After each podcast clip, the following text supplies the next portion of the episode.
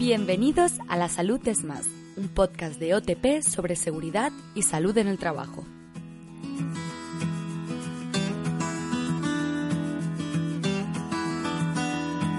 Hola, bienvenidos a La Salud es Más. Hoy hablamos de una enfermedad que, aunque sufren casi 3 millones de personas en España, sigue siendo una enfermedad todavía invisible. Hablamos de la fibromialgia. Esta enfermedad, de la cual todavía no se conocen las causas reales, está muy presente, siendo en muchas ocasiones incapacitante. Hablamos con nuestra compañera Dolores Cardona, que nos aporta algunos datos e información sobre la enfermedad. Hola, Dolores. Buenas, David. La palabra fibromialgia significa dolor en los músculos y en el tejido fibroso. Es una anomalía de la percepción del dolor, es decir, se perciben como dolorosos estímulos que habitualmente no lo son.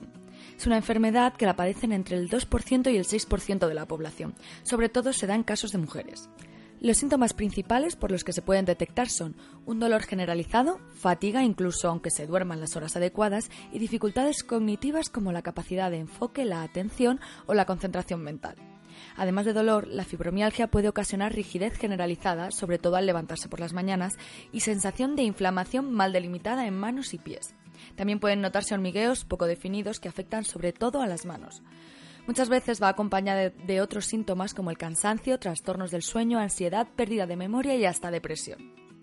El principal problema es que no se conocen las causas exactas de su aparición, aunque la Sociedad Española de Reumatología piensa que la fibromialgia se produce por una alteración de determinados neurotransmisores del sistema nervioso.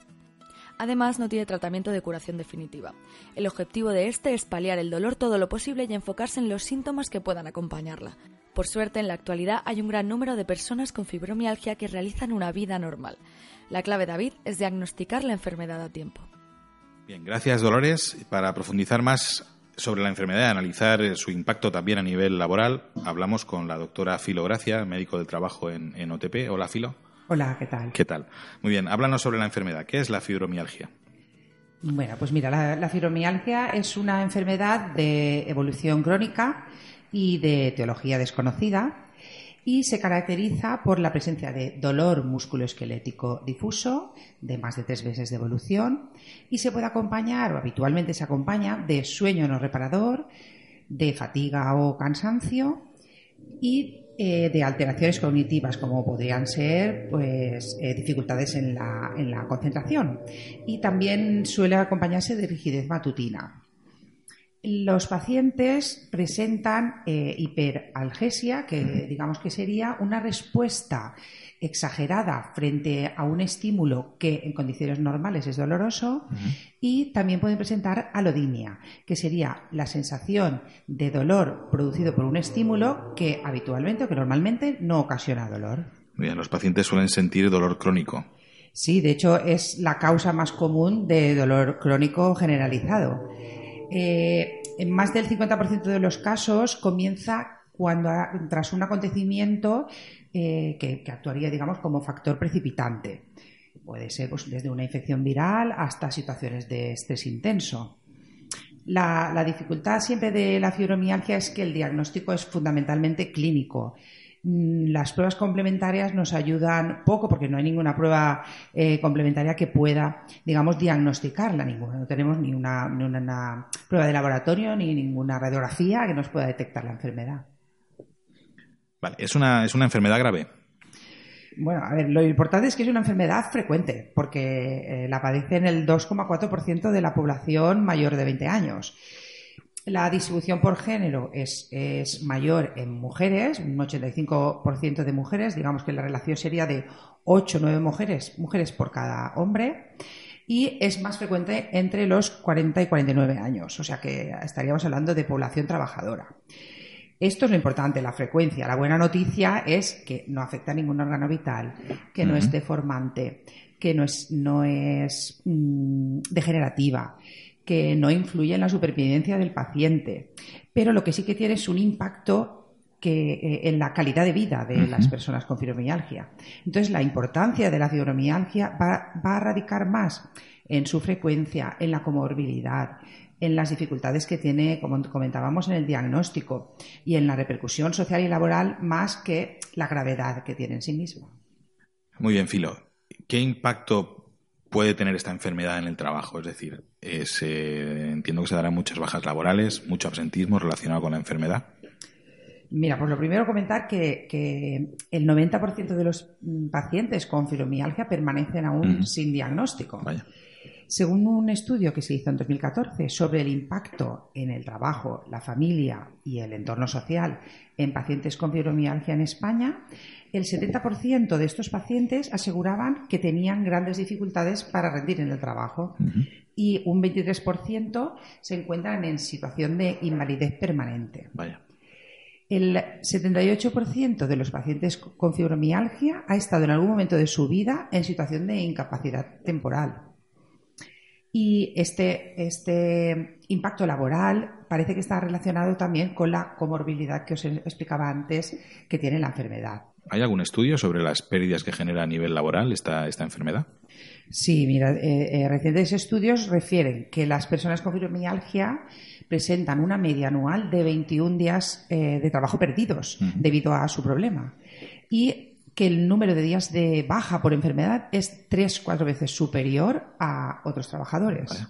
Eh, sí que debemos de valorar al, trabajador en su, al paciente en su totalidad y, distinguir qué grado de, enfermedad tiene, qué otras enfermedades tiene asociadas, qué tipo de trabajo está desempeñando y qué ambiente social tiene. También, mm, bueno, en algunos casos se puede trabajar con fibromialgia, pero siempre pues en lo que sea posible, al ritmo apropiado y el, además el no hacerlo también podría acarrear que hubiera una, digamos, una baja autoestima y esto haría que aumentara eh, la sintomatología.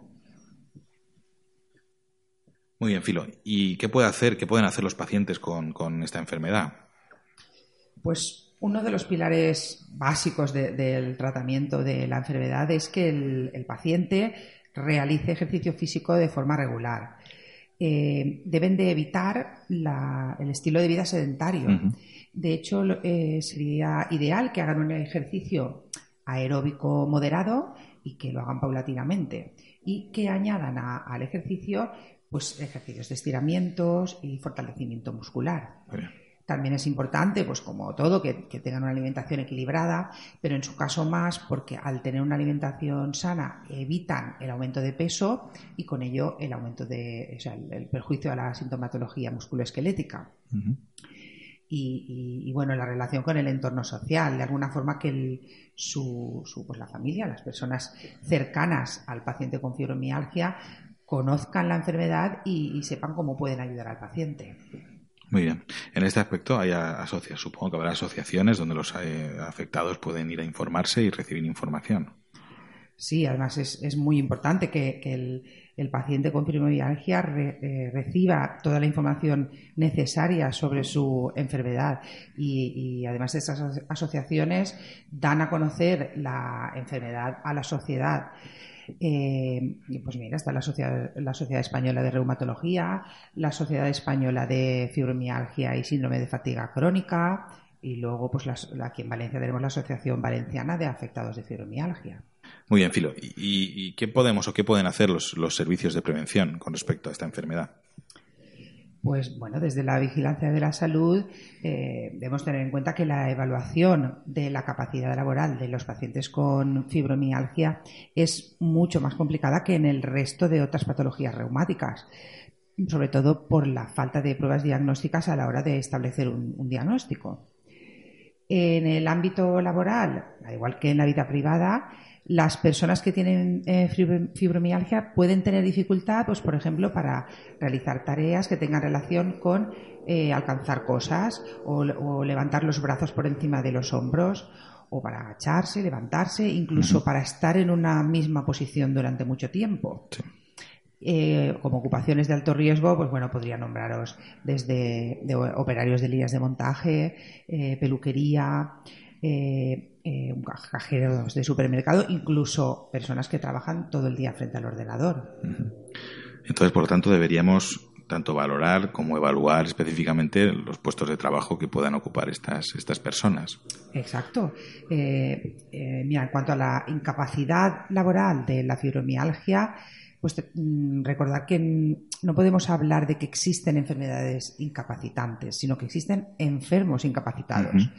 Y entonces no podemos determinar que la fibromialgia en sí misma tenga que dar lugar a una incapacidad laboral.